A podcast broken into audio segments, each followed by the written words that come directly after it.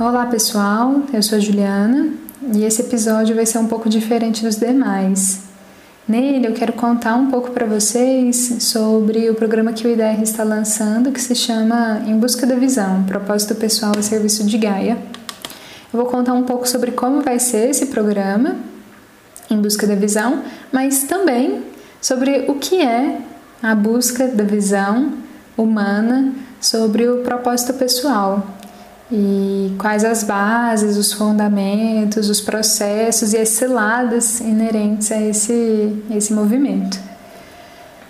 Então, para começar, eu queria compartilhar com vocês um pouco sobre o fundamento de onde nasceu esse programa.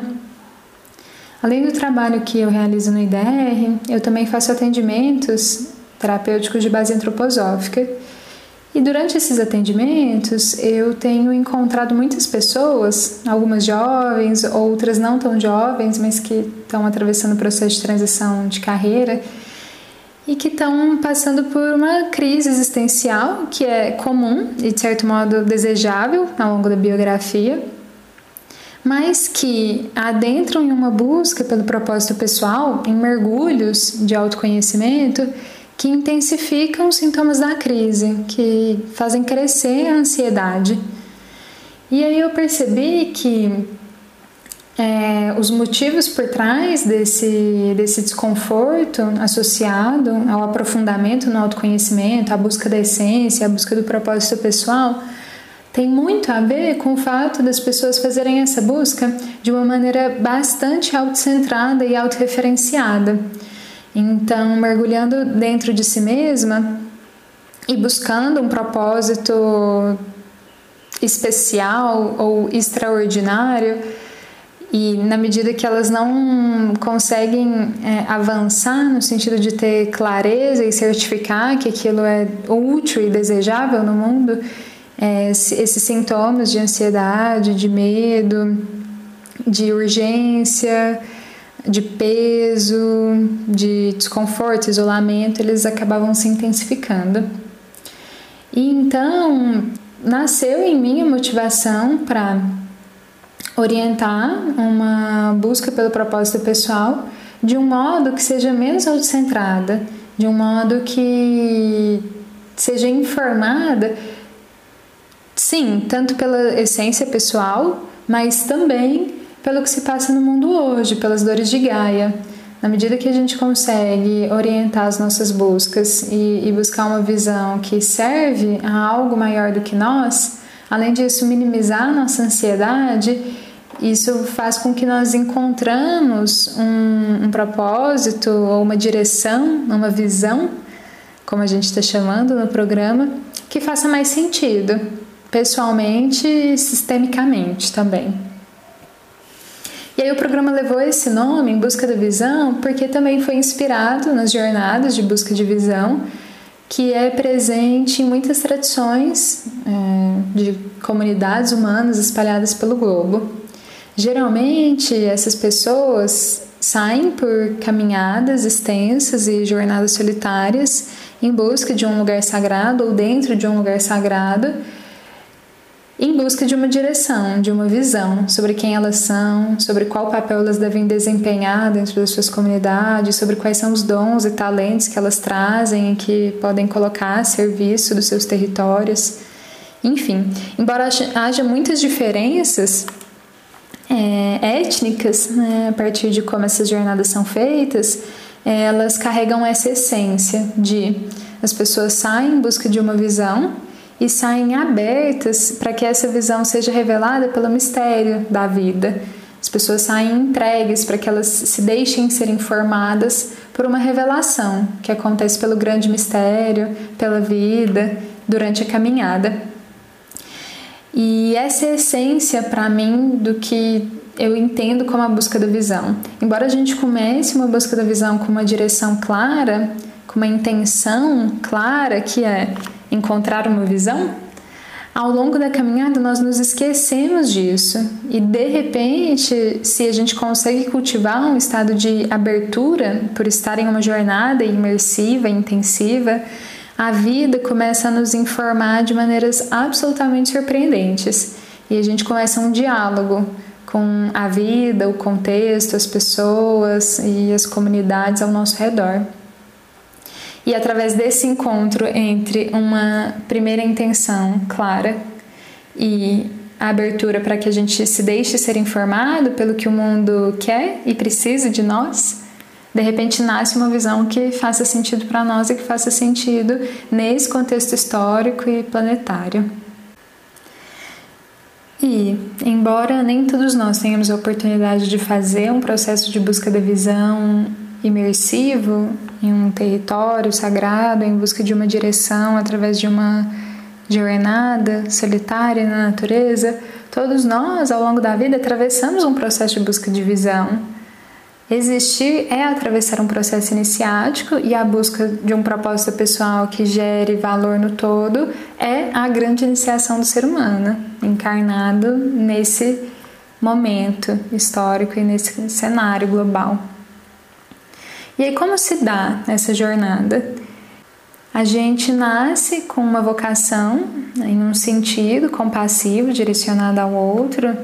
Várias pesquisas relacionadas à psicologia comportamental e neurociência indicam que o ser humano tem um impulso inato para o exercício da empatia e da compaixão. E aí, se nós temos as condições favoráveis para o nosso autodesenvolvimento, a gente vai amadurecendo e vai lapidando talentos e desenvolvendo uma inclinação para atualizar, inovar algum setor da vida humana, gerando valor né, nesse setor. Mas o que acontece é que com a educação formal, homogeneizante, com a formação acadêmica, que trabalha com superestímulo das competências neurosensoriais, mas subestimula outras competências da nossa dimensão humana, e com a inserção no mercado de trabalho e as narrativas de sucesso associadas a, a essa inserção, com isso, a nossa vocação começa a ser abafada, os nossos talentos são subutilizados, nós nos esquecemos dele, ou, ou, deles ou não levamos eles a sério. E a nossa paixão pelo engajamento e pela transformação do mundo é subjugada. Eu lembro de muitas vezes durante a minha infância e adolescência, quando eu trazia essas angústias existenciais relacionadas a injustiças sociais e ecológicas, eu sempre ouvia: não precisa disso, você não consegue abraçar o mundo com as pernas, não se iluda, essa situação não vai mudar. Enfim, eu tenho certeza que, assim como eu, muitos de vocês também já ouviram isso. Então, das mais diversas formas e por toda a nossa vida, nós somos contidos na expressão da nossa autenticidade, da nossa vocação, dos nossos dons e dos nossos talentos. Para além desses contextos específicos de educação e trabalho, durante a infância, geralmente nós somos bastante repreendidos na expressão da nossa espontaneidade. Isso acontece porque os nossos pais, cuidadores e educadores, eles não têm a condição de acolher a expressão da nossa espontaneidade e celebrar né, as nossas singularidades. Isso tem a ver com as limitações que vêm também do processo de, de desenvolvimento humano deles. E aí o saldo disso é que a repressão da nossa espontaneidade, da nossa autenticidade gera dor e essa dor segue inconsciente, condicionando a nossa participação no mundo. A gente se sente inseguro em mostrar para o mundo quem realmente nós somos e oferecer as qualidades, as competências distintivas que nós poderíamos oferecer. Porque lá atrás na infância, quando nós fizemos isso, em alguns momentos, muitos deles, nós não fomos aceitos, né, reconhecidos, valorizados, cuidados e amados. Então a gente começa a barganhar ao longo da vida a autenticidade por vínculo. A gente começa a preservar os vínculos, porque eles são de fato é, fundamentais para nossa sobrevivência. E para manter o vínculo, a gente acaba tendo que renunciar a alguns aspectos da nossa individualidade, essa expressão autêntica e espontânea. E é claro que isso gera uma ferida profunda que segue conosco durante toda a vida, até que sejam criadas causas e condições adequadas para que a gente consiga elaborar essa dor.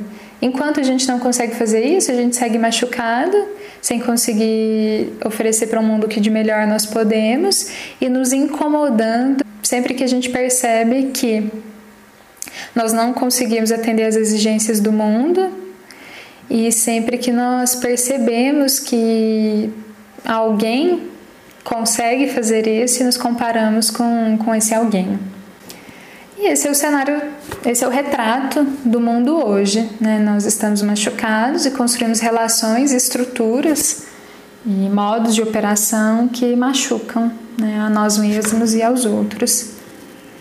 E o que acontece agora é que já é tempo da gente parar de evitar essa dor e confrontar essa dimensão e essas feridas essenciais e que dão um tom da nossa experiência biográfica e também do processo evolucionário do mundo. Então, nesse momento de colapso de velhas estruturas né, e da necessidade emergente de novas formas de estar no mundo, a gente precisa ser essas pessoas que, por serem mais recursadas, por terem as condições de, de adentrarem um caminho de autodesenvolvimento, através, por exemplo, dessa jornada de busca da visão, nós precisamos que essas pessoas conseguem caminhar saídas desse ciclo autodestrutivo. Nós precisamos ser as pessoas que conseguem atravessar a dor e encontrar nela potenciais adormecidos e oferecer compassivamente e corajosamente esses potenciais para cuidar das dores de Gaia, para cuidar das injustiças sociais e ecológicas e para reinventar e inovar essas estruturas e modos de proceder da sociedade de crescimento industrial, enfim, desse mundo que nós conhecemos. Para isso, a gente precisa ser capaz de acolher a nossa própria dor, acolher a dor da humanidade, acolher a dor da Terra, cuidando para que o sofrimento seja minimizado e para que as causas do sofrimento sejam radicalmente transformadas. E a menos que a gente olhe para como essas causas é, dizem respeito à nossa própria existência, à nossa própria biografia, biografia em relação direta com, se aqui a gente pode chamar assim, a biografia da Terra, dificilmente a gente consegue se colocar no mundo desde esse lugar né, de agentes compassivos e corajosos a serviço de uma grande virada.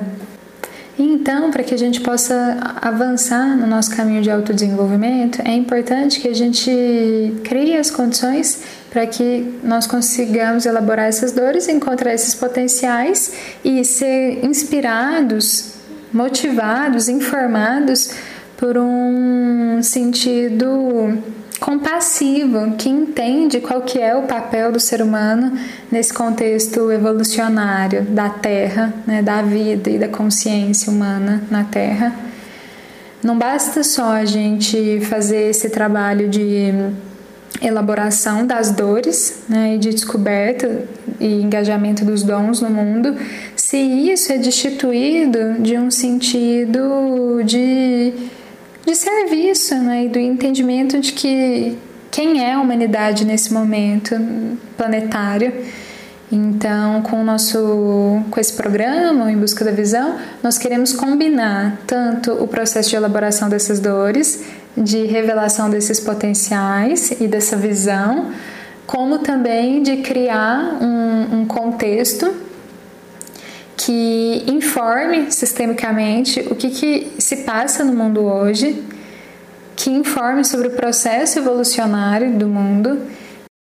Durante a nossa jornada juntos de busca de visão, nós vamos estar trabalhando para que seja possível que as nossas vocações sejam desabafadas, os nossos dons sejam revelados e a nossa sensibilidade diante das dores do mundo possa ser sentida, experimentada a gente entende que essas são as bases para que seja possível recobrar o nosso poder de transformação no mundo, ou pelo menos de transformação do nosso contexto. Né?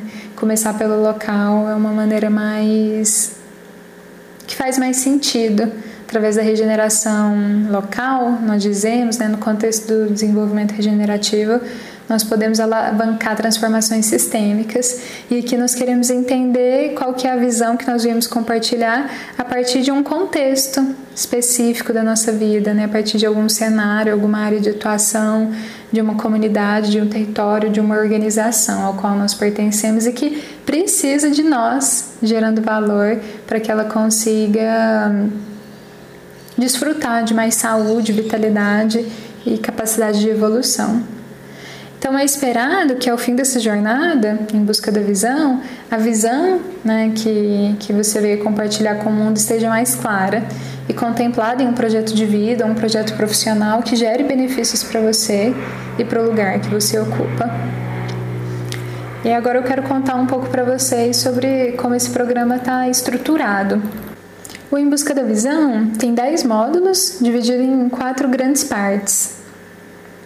A parte 1 é chamada de O Grito de Gaia. O que, que isso quer dizer? Nós queremos compreender o que se passa, entre aspas, no mundo externo. Então, nós vamos olhar para os sintomas do mundo. Para isso, nós vamos usar algumas referências, alguns quadros conceituais do pensamento sistêmico, da teoria U, da ecologia profunda e outras referências. Por exemplo, nós vamos adentrar para compreender as três separações fundantes do mundo que nós conhecemos hoje: separação entre eu e natureza, separação entre eu e outro, e a separação entre o meu eu atual e o meu eu potencial. Nós vamos identificar alguns pontos acupunturais, que são algumas dimensões da vida social e da economia, de como a economia funciona, para entender as desconexões estruturais que fazem com que a gente experimente o mundo que nós vivemos hoje. E vamos também identificar alguns pontos de alavancagem que possibilitam a virada é, dessa sociedade de crescimento industrial para uma sociedade que, nas palavras de Joana Macy, sustenta, promove e celebra a vida. Então, além de entender o que se passa no mundo hoje, nós vamos indicar um cenário evolutivo, né? uma, uma narrativa que, se nutrida no nosso imaginário e através das nossas ações e dos nossos comportamentos, pode nos encaminhar para um outro mundo possível e para uma sociedade viável. Nesse módulo, nós vamos trabalhar bastante na, na transição das histórias e na transição do mundo, né, de um mundo sustentado pela separação para um mundo que agora é informado pelo interser, pela interdependência, pela noção de pertencimento mútuo. Então nós caminhamos para a segunda parte, que nós chamamos de o chamado de Gaia, e tem a ver com compreender agora o mundo interno. A partir do grito de Gaia, a gente recebe um chamado que tem a ver com como nós vamos nos posicionar né, nesse cenário global e nos nossos contextos mais próximos também. Esse, essa segunda parte tem alguns módulos. No primeiro módulo, nós vamos trabalhar o desenvolvimento humano, a parte da visão do ser humano ampliada pela antroposofia Vamos trabalhar a biografia humana a partir dos setênios, entendendo quais são as leis de desenvolvimento que se manifestam em cada ciclo de sete anos da nossa vida, para que assim seja possível a gente se contextualizar e entender quais são os desafios dessa fase específica que nós estamos vivendo. E também vamos identificar quais são as forças arquetípicas presentes na, no nosso ser. Né? Essas forças arquetípicas revelam bastante da nossa essência. Nós vamos identificar quais são os temperamentos que se manifestam principalmente dos 7 aos 14 anos, depois as qualidades anímicas ou forças planetárias que se manifestam dos 14 aos 21 anos. Enfim, vamos avançar nesse entendimento do nosso arquétipo pessoal. E aí, na sequência, nós vamos entrar profundamente na nossa individualidade, nos aspectos mais pessoais da nossa biografia. Nós vamos atravessar a jornada humana em busca da visão, mapeando aquilo que eu falei no começo do podcast. Primeiro, qual é o propósito da humanidade, né? enquanto uma das últimas inovações do processo evolucionário do cosmos, do planeta, da vida. E a partir disso, qual é o nosso propósito pessoal? Para entender um pouco mais sobre o nosso propósito pessoal, é importante que a gente compreenda a dinâmica entre o nosso eu autêntico, a construção do ego inserido na sociedade e da autoimagem a partir das narrativas de sucesso que a gente ouve. E aí nós vamos adentrar na caverna mais íntima, é, mapeando, reconhecendo e elaborando né, as feridas emocionais relacionadas ao bloqueio da nossa autenticidade. E para isso vamos estar bem recursados sobre como atravessar a crise, o trauma e a dor, que é um processo inevitável é, quando a gente resolve fazer uma jornada como essa, de autodesenvolvimento, né, aprofundado, honesto, né, para finalmente então a gente ativar os nossos dons e os nossos talentos. No próximo módulo, que se chama o enfrentamento da vulnerabilidade, nós vamos receber inspirações e, e instrumentos que vão nos ajudar a tornar esse processo de superação da autoimagem idealizada e de conexão com o eu autêntico, na medida que a gente compreende um pouco sobre a cultura da escassez, os mitos e escudos relacionados à vulnerabilidade, como que a gente pode renunciar à autoestima comparativa e no lugar disso cultivar autocompaixão, como a gente pode construir resiliência, vergonha.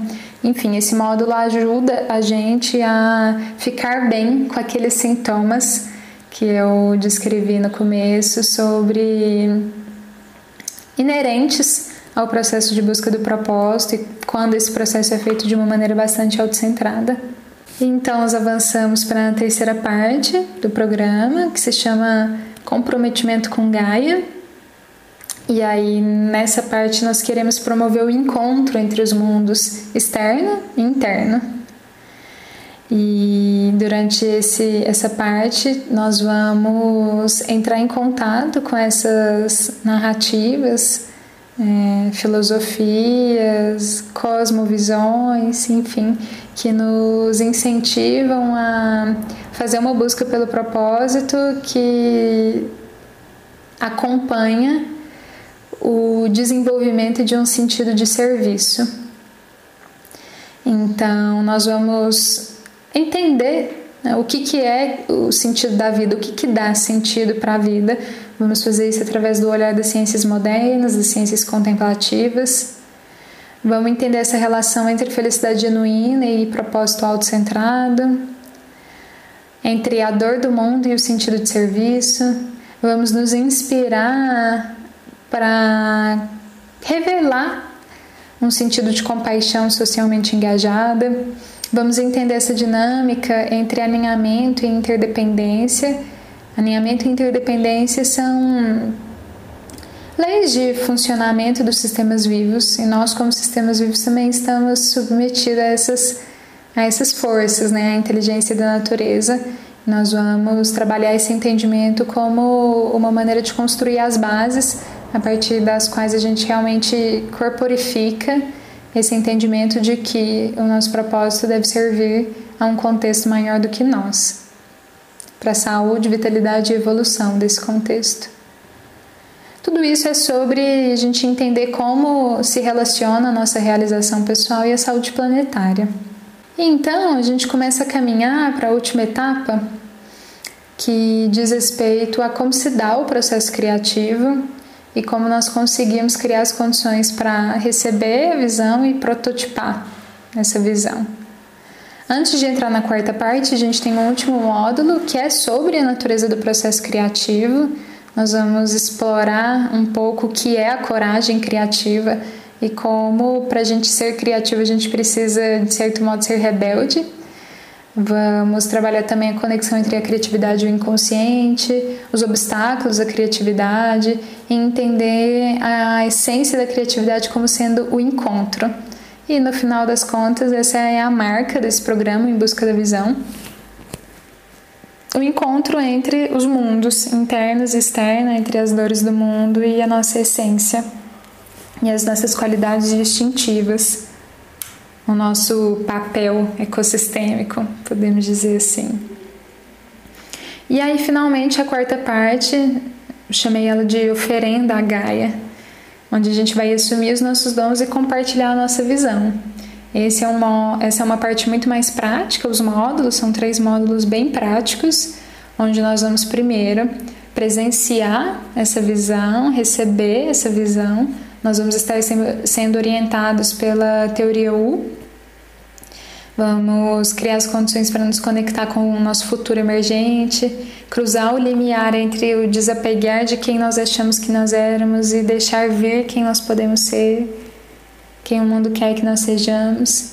Então, nós vamos cristalizar essa visão energizando as nossas intenções e ativando uh, um lugar de grande vontade para finalmente prototipar a visão, equalizando as inteligências e entre a cabeça, o coração, as mãos, para finalmente entregar, né, oferecer à Gaia um protótipo da visão que nós viemos compartilhar com o mundo eu desenvolvi uma, uma metodologia específica para garantir coerência e profundidade durante todo o processo.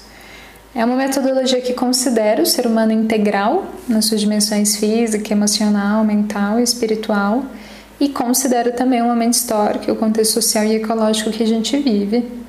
Ela associa o pensar, o sentir e o agir, trimembração antroposófica, Associa teoria e prática, as dimensões cognitivas e sensoriais, abordagens biográficas, mas também transpessoais e práticas introspectivas com processos de criação de comunidade. E em síntese, esse programa é para quem quer ter uma clareza maior sobre a sua própria biografia, sobre a sua natureza arquetípica, vocação, quem quer transformar os seus sonhos em projetos, quem quer desenvolver a sua agência pessoal, Sobretudo para quem acredita no trabalho honesto de autotransformação como fundamento para mudança social, para quem se sente convidado a transformar os negócios convencionais, sente estagnado com a sua contribuição nos seus contextos, para quem é sensível às dores do mundo, mas ainda não consegue transformá-las em participação ativa, consistente, ou mesmo para quem está apático em relação às dores do mundo e quer superar o anestesiamento, entrando em contato com elas. As nossas principais referências, como eu disse, são pensamento sistêmico, teoria U, ecologia profunda, paradigma regenerativo, a fenomenologia, principalmente no que diz respeito à criatividade, antroposofia, pathwork, psicologia do budismo tibetano e outras. Então é isso, pessoal. Se você se pergunta como buscar o propósito pessoal sem sucumbir ao autocentramento, como desbloquear sua autenticidade em direção à expressão criativa e compassiva no mundo, ou como fazer das dores do mundo motivação para o autodesenvolvimento e para a participação na grande virada, possivelmente você vai se beneficiar desse programa. Então, essa era a mensagem por hoje e seguimos em contato. Um abraço e até mais.